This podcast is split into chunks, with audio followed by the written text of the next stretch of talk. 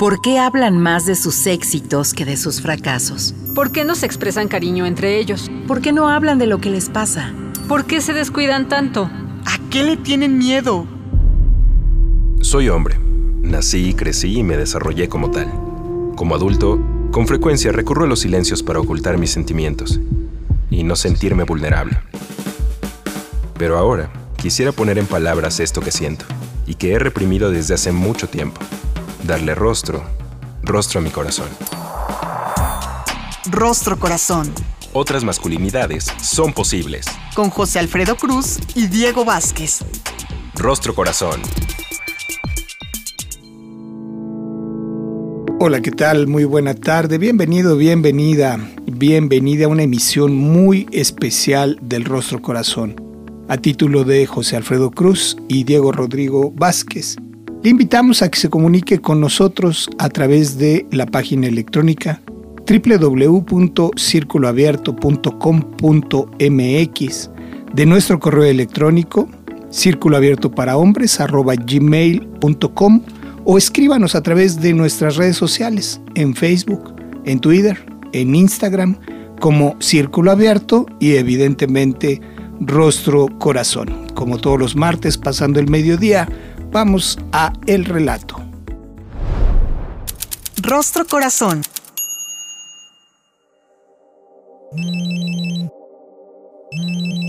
Hoy es un nuevo día. Es uno más, de otra semana más, para agregarle otro mes a este encierro interminable. Está por amanecer y el celular me avisa que es tiempo de despertar. Los pendientes del día van apareciendo en mi cabeza y me recuerdan que ya me tengo que parar. Me meto a bañar, lavo con cuidado mi cuerpo. No quiero terminar nunca, porque no quiero que el día inicie. Quisiera que las cosas se hicieran solas, que todo fuera más fácil, que alguien lo hiciera por mí. Pienso que ya no disfruto nada. Me parece que este encierro se ha encargado de arrebatarme la alegría de las cosas simples.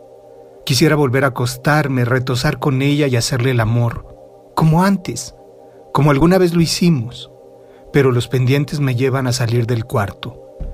Suspiro con resignación porque últimamente apenas si nos toleramos. En la otra recámara, el niño sigue dormido. Me acerco a la cama y le acaricio el pelo. Es tiempo de despertar y me acerco a su cuerpecito pequeño. Tienes que conectarte a tus clases, mijo. Vente a desayunar. Unos quejidos me confirman la recepción del mensaje. Siento una enorme nostalgia al pensar en todo lo que ha cambiado desde que supimos que el niño iba a nacer. Nació prematuro, pesó kilo y medio. No pensamos que la fuera a librar. Quédate en casa. Empiezo a preparar unos huevos con jamón, pongo agua para hacer café y corto papaya en cubitos. Alisto la mesa para el desayuno en lo que escucho las noticias. Pienso en el tiempo que ha pasado desde que ella se embarazó. Todo cambió cuando nos enteramos. Yo seguía en la escuela, ya casi acababa la tesis, me faltaba muy poco para terminar. Sirvo el desayuno y veo que el niño me está esperando. Aún trae puesta la pijama. Me dice que está enojado porque ya entró a la primaria y no conoce a ninguno de sus compañeros. Le acaricio la papada y trato de aguantarme el llanto.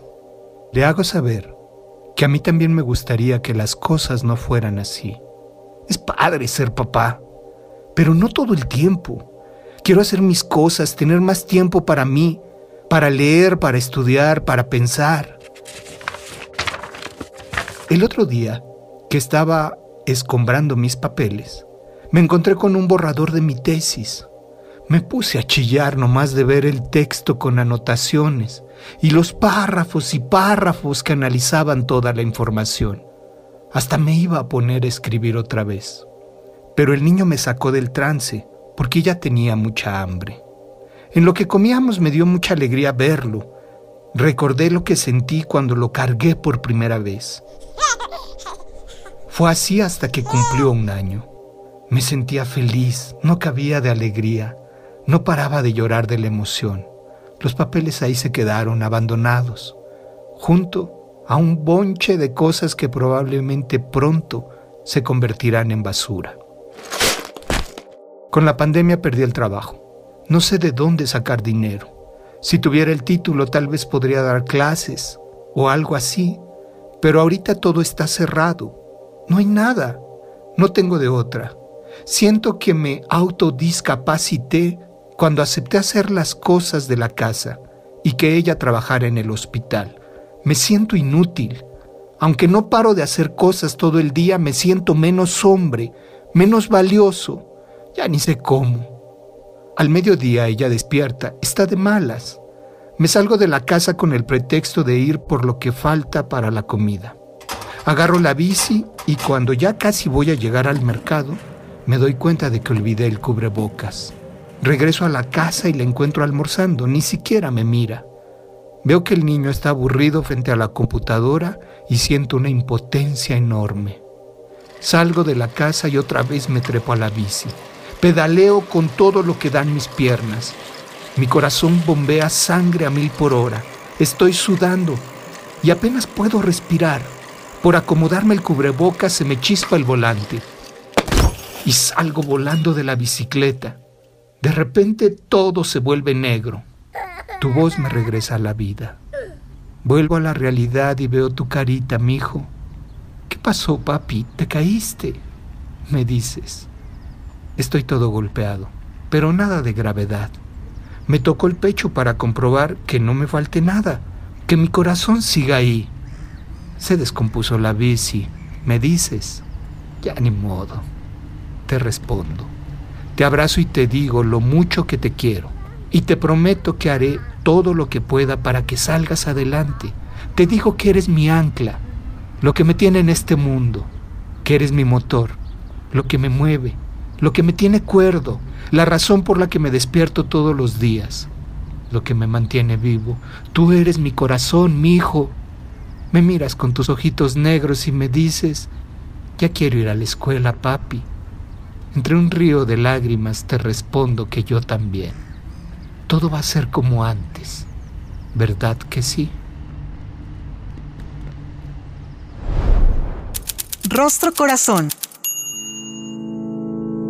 Después de el texto de Diego Rodrigo El Ancla, me da muchísimo gusto encontrarme hoy para conversar sobre él con Jaime Chávez León. Jaime es director del Instituto WEM, es teólogo, educador popular, es padre, es abuelo y por sobre muchas cosas un alma gemela y en construcción. Mi querido Jaimito, qué gusto saludarte, ¿cómo estás? Muy bien, muy bien, muy feliz de estar compartiendo esta experiencia tan sabrosa con ustedes. Mira que hablar de sabores entre Costa Rica y México ya es un gran referente. Y en esta ocasión vamos a degustar y a tratar de desmenuzar el ancla en el texto de Diego. Y como siempre yo empezaría por preguntarte, Jaimito, ¿qué es lo que tiene que ver el ancla contigo? ¿En qué parte te has identificado? Cuando empecé a disfrutar de este texto de Diego me, me remontó inmediatamente a cuando nació mi hijo, Luis Diego, por cierto, también lleva el mismo nombre. Eh, justamente cuando tenía seis meses me cesaron del trabajo, me despidieron. Entonces yo perfectamente, de por sí para lo que ganaba, le di a mi compañera que si me podía quedar cuidando al niño. Y para mí fue el mejor regalo que me tocó, porque entonces lo bañaba, lo vestía, jugaba con él, disfrutaba montones, montones. Entonces me recordó esa etapa que cuenta Diego en el ancla y me fascinó esa relación de, de su padre con su hijo. Y, y, yo creo que todavía la cercanía que yo tengo con mi hijo Luis Diego se debe justamente a esa etapa tan, tan linda y tan, y tan sabrosa que, que disfruté en ese momento. Fíjate cómo una adversidad como puede ser la crisis del desempleo abre la posibilidad de los cuidados y en este caso te abrazas a esa posibilidad como la metáfora que utiliza Diego en un ancla. ¿Para qué sirve el ancla del cuidado? ¿Qué has observado con los hombres que se acercan al Instituto WEM? ¿Qué tan fácil o qué tan difícil resulta pasar del desempleo al apropiarse del cuidado y en tu caso a apropiarse de una relación tan sólida como la que construiste con tu hijo, Jaimito. ¿Cuál ha sido tu experiencia personal y profesional en el Instituto WEM? Primero, de que de nada le sirve a un hombre verse como una víctima. Porque perfectamente podemos decir, ah, pobrecito, ah, lástima, lo que debe estar sufriendo. Yo me acuerdo, por ejemplo, que mi mamá cuando me veía, me veía a mí con mi hijo, decía, pero él no tiene mamá. Ah, pobrecito Jaime, decía, todo el trabajo que tiene que hacer, todo el sacrificio. Le toca limpiar la casa, le toca cuidar al niño, preparar la comida. Pobrecito. Él no nació para estar sufriendo así. Entonces, si me ven como víctima, pues lógicamente yo puedo comprar ese etiquete y decir, sí, soy la víctima, ayúdenme por favor. Y justamente yo luché para que no me vieran como víctima y que me vieran como que yo era cualquier otro ser humano que estaba haciendo un trabajo y que le fascinaba. Me fascinaba todos los momentos, eh, llevarlo a caminar, cuando empezó ya a caminar, ya a pasearlo, porque mi momento de estar sin trabajo no duró seis meses, un año, duró cinco años. Entonces me dediqué a estudiar, me dediqué a, la educación de él, lo llevaba a la escuela, fue, fue lindísimo, lindísimo esa parte. Y fue porque luché para no hacerme víctima. Muchos de los hombres que llegan a mi instituto WEN en Costa Rica que, que nos reunimos con grupos de hombres de que llegan 50, 60 hombres. Muchos de ellos llegan con el título Soy víctima. Entonces nosotros decimos, no, usted no es víctima. Usted tiene que luchar por vivir. ¿Acaso nosotros vivimos o nacemos con un certificado de que va a ser feliz toda la vida? ¿Verdad que no? Fíjate que me haces contactar con una vivencia personal que es como la del discapacitado funcionalmente en los cuidados. Yo soy un papá divorciado, apropiándome de los cuidados de Santiago desde que él tenía seis meses. Eh, ocupar el espacio público para andar con él en el canguro, en la carreola, y era muy común esta mirada por las mujeres que me rodeaban de que no podía hacerlo, de que necesitaba asistencia y necesitaba ayuda. Hay un lugar de apropiación, pero no quiero dejar de nombrar también el de la rutina. Diego dice en el texto es lindo ser papá, pero no todo el tiempo. ¿Cómo lidiar con la rutina? ¿Cómo lidiar con el cansancio? Porque quienes hemos practicado los cuidados sabemos que no necesariamente todo el tiempo es tan grato. Hay un desgaste físico y emocional. ¿Cómo se le hace para transitar esta rutina, este cansancio? Claro, es lindo ser papá, pero no todo el tiempo. A mí me, impactó esa imagen y nunca la he escuchado en femenino. Nunca he escuchado es lindo ser mamá, pero no todo el tiempo. Sino más bien es Mamá es para toda la vida. Ah, es todo lo contrario. La masculinidad hegemónica nos enseña de que los papás somos a ratitos. Porque como nos toca ser proveedores, es como un plus ser papá. Esa cercanía. Entonces, eh, si, nos, si nos acomodamos con esa frase y nos quedamos en la rutina, no vamos a disfrutar de nada más. El ser papá es también ser creativo, pero eso nadie nos lo enseñó. Es disfrutar, es pasear, es decir, ¿qué se oye? ¿Qué son esos sonidos? Y mira esos colores. Ah, eso en, las diferentes etapas de la vida. Pero es eso, es disfrutar, nada más que la cultura hizo al hombre para creer que la rutina del hogar es solo para la mujer. Entonces, si nos encierran en, en una casa, nos asfixiamos. ¿Y qué mejor tiempo para haber experimentado esto que la pandemia que estamos pasando? Fíjate que la pandemia, tengo la impresión que evidenció una tensión que ya estaba instalada en muchos hombres Claro. por los modelos económicos en los que descansan nuestros países, es decir, hombres sin empleo, hombres marginados, excluidos, que ya tenían que lidiar con la tensión de no ser proveedores y que frente al no serlo tenían que apropiarse de los cuidados, es decir, los cuidados siempre eran la consecuencia, no necesariamente una decisión. Lo que yo estoy escuchando es que por un lado hay una decisión de no soy la víctima, luego una apropiación e incluso un disfrute. Y en esa apropiación y en ese disfrute, ¿será posible crear un proyecto paralelo, laboral y profesionalmente, pleno? Así tan pleno como son los cuidados, es posible impulsar otro tipo de cuidados personales y de desarrollo profesional. Lo vamos a seguir platicando. Estamos con Jaime Chávez del el Instituto WEM, lo cual me da muchísimo gusto en Costa Rica para que nos platique lo que ha vivido y sobre todo lo que ha observado de los hombres que se acercan al Instituto WEM. En un momento regresamos. Rostro Corazón. Rostro Corazón.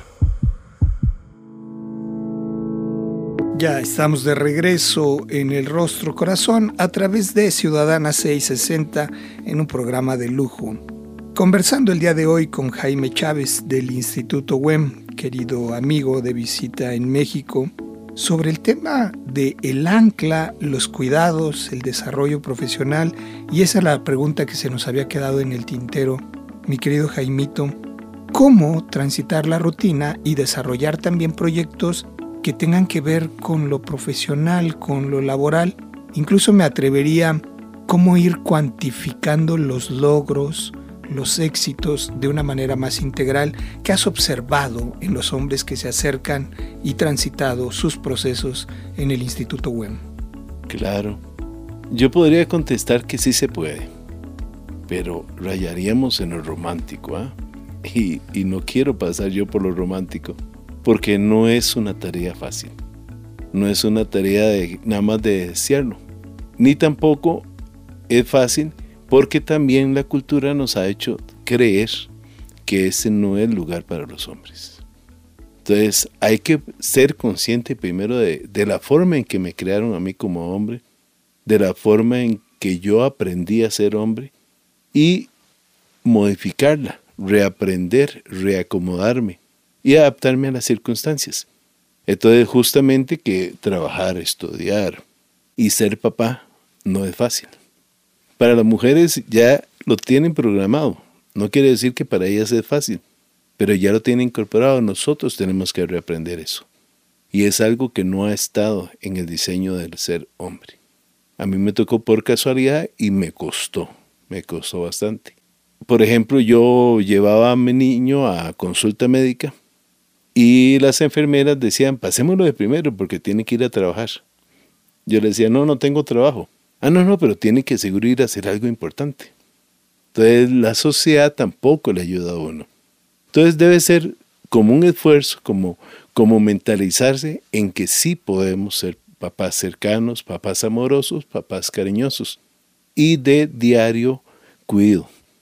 Lo que pasa en el, en el cuento, para aprovechar este cuento tan sabroso de Diego, es que el personaje no se da cuenta de que tiene esas posibilidades y se queja mucho de que se quedó sin trabajo porque no pudo terminar el título. De que no puede ser ganar dinero porque no tiene el título. De que por culpa de estar en una casa no puede la rutina, él se escapa en bicicleta. E incluso hasta llega a dudar de que lo quieren sus seres queridos. Él duda de eso, porque se le cae toda la masculinidad se le cae, es más, él ya no se cree tan hombre, se cree una subcategoría de hombre. Eso es muy interesante de que lo tomemos claro, porque muchos hombres creemos justamente que el no ser proveedores pasamos a ser una categoría inferior de hombres. No somos hombres de verdad. Y es todo lo contrario, somos hombres de verdad.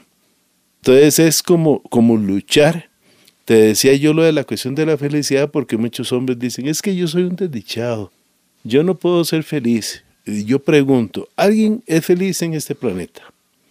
¿Alguien nace con la certeza de ser feliz?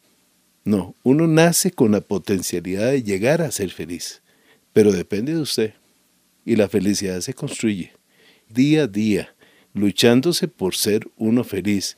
Y todo eso cambia con un cambio de visión de vida, un cambio de, disfrutar todo lo que uno hace. Y no porque no gana dinero, no porque no tiene un trabajo famoso.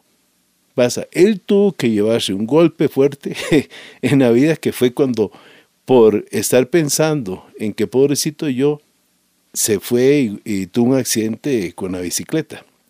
Ah, se fue en un bache, creo, ¿ah? Y quedó inconsciente. Y cuando se despierta, ve al hijo preocupado. ¿Te pasó algo? ¿Estás bien? Entonces es como volver a despertar y decir, sí se preocupan por mí, sí me quieren. Entonces es luchar por eso. Entonces es donde él dice, mi hijo es un ancla. Por él vivo, por él me levanto, por él lucho. Y es perfecto. Yo lo veo más positivo esto, no como una atadura de, él en la vida, sino como una motivación para ser feliz, para luchar a ser feliz, no para ser un hombre más poderoso, no para un hombre más exitoso, no para un hombre, no sé, hombre de verdad, sino un hombre, un hombre feliz. Yo creo que esa debe ser como el espíritu, como la meta de todos nosotros a lograr. Jaimito, nombras muchas alternativas en medio de una mar de malestares. Entre ellas, nombraste la importancia de no asumirse víctima y de asumir que la felicidad en todo caso es un estado que se construye todos los días.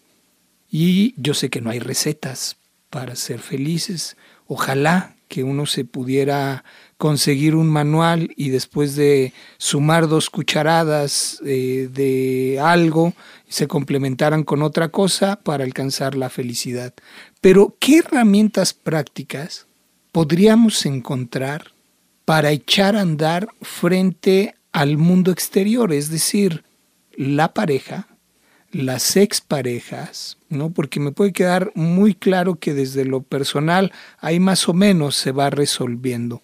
Pero ¿qué me puede ser funcional para construir o alcanzar cierta estabilidad desde esta apropiación y de esta reinvención, porque esto es una reingeniería, el ser otro hombre, otra masculinidad. Em, por dónde empezar a encontrar esas herramientas. Ay, Alfredito, usted hace unas preguntas que a uno dice, ¿y ahora por dónde le contesto? Ah? Eh, es cierto, no hay recetas, no hay recetas. Y más que recetas, es un estilo de vida, yo creo. Un estilo de vida en el cual uno tiene que luchar por ser más tranquilo, más feliz, menos estrés. yo siempre cuento cosas de mi mamá porque es lo que me da mi sentido a la vida. Ella llega y me le digo, yo es que yo he pasado muy estresado. Dice, ay, usted estresado.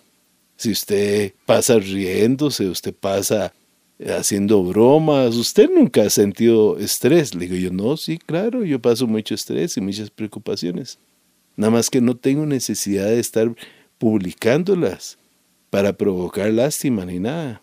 Yo lucho con eso, pero ¿para qué voy yo a transmitir eso? Entonces yo creo que es un estilo de vida, un estilo de vida en luchar por estar relajado, porque mentiras que uno no tiene dificultades, dificultades de cercanía con los hijos, con la esposa, con la ex esposa, o con otras parejas, o con los amigos, o con el trabajo, con lo que usted quiera. Es eso, es una lucha permanente y uno tiene que reinventarse todos los días.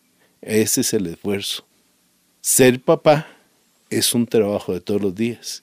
¿Cuándo se deja de ser papá? Hasta que desaparece este planeta uno de los dos. Exactamente. Y uno en el proceso de ser papá tiene que aprender que los hijos tienen que dejar de ser ancla. Tienen que dejar de ser ancla. La ancla le va a servir a uno por un tiempo determinado pero los hijos no son de uno.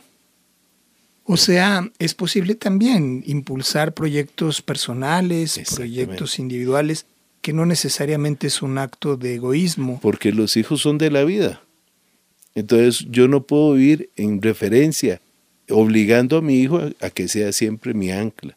Yo tengo que dejarlo libre. Entonces tengo que apropiarme yo de mi vida con responsabilidad. Yo no tengo que decir, voy a depositar mi felicidad en la pareja. No, porque eso tampoco es firme, tampoco es estable, puede terminarse. Voy a depositar mi felicidad en el trabajo. No, tampoco, eso tampoco es estable. Entonces yo tengo que depositar la felicidad en mí y confiar solo en mí para salir adelante. Y por eso vivir con optimismo y que lo vean a uno siempre con felicidad. No tengo trabajo, soy feliz. Absolutamente necesario impulsar un proyecto personal, absolutamente sano, y no es una casualidad que a un hombre, un mae, como le dicen en Costa Rica, como Jaime Chávez, le preguntemos acerca de las herramientas, porque el humor se volvió una actitud que puede salvar vidas. No solamente para paternar y para cuidar, nombraste hace rato la creatividad, pero cómo el humor se vuelve una actitud de sobrevivencia. ¿Cómo lo has utilizado para transitar la adversidad? Yo soy un charlatán. ¿ah? Y me gusta el humor. La rigidez fatiga, cansa y ahoga, y muchos hombres aprendieron a ser rígidos. Hay que ser flexibles, y en eso el humor me ayuda a mí a flexibilizar. Es más fácil enfrentar una crisis con humor y con optimismo que enfrentarla con rigidez y con amargura. Los hombres que no sabemos hacer cambios en nuestra masculinidad terminamos amargados en un rincón de la sala, olvidados por nuestros seres queridos. Eso le pasó a mi abuelo y no quiero que me pase a mí. Mi abuela decía, vaya a saludar a su abuelo. Y él está en un rincón de la sala, a oscuras, viendo por la ventana, y nadie se acercaba a él porque era rígido y amargado. Y yo dije, yo no quiero ser como mi abuelo. Oye, Jaimito, ¿esta actitud frente a la vida se hereda? Es decir, ¿se modela? ¿Has mirado eso en tu hijo? ¿En la gente que te rodea? ¿Se han apropiado de esta manera de transitar la adversidad?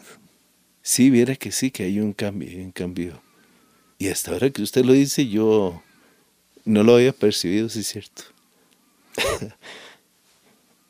Así te miro, Jaimito, muy conmovido porque es posible y esperanzador transmitir una actitud que nos salva y que se aleja de ese abuelo. Dos minutos para despedirnos. ¿Con qué te quedas? ¿Cómo te vas hoy? Me quedo con que aprendo día a día, aprendo esta experiencia, aprendo de la convivencia con los compañeros mexicanos que he estado estos días aprendo mucho, aprendo siempre de la vida. Y doy gracias a la vida justamente por eso. Tenemos un bonito proyecto entre costarricenses y mexicanos que llamamos Buen Mix. Y cada vez que venimos aquí lo vemos creciendo. Eso me lo llevo, eso lo disfruto yo. Y le agradezco a Diego por este cuento.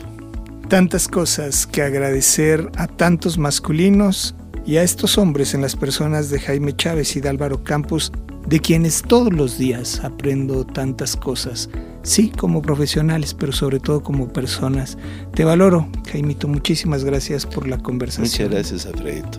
Aquí nos, nos seguimos escuchando, nos seguimos encontrando a nombre de José Alfredo Cruz, de Diego Vázquez en la conducción, en la producción David Mejía Cepeda, en los controles técnicos Adolfo Cortés. Usted y yo nos encontramos hasta la próxima el Instituto Mexicano de la Radio presentó Rostro Corazón. Otras masculinidades son posibles. Con José Alfredo Cruz y Diego Vázquez.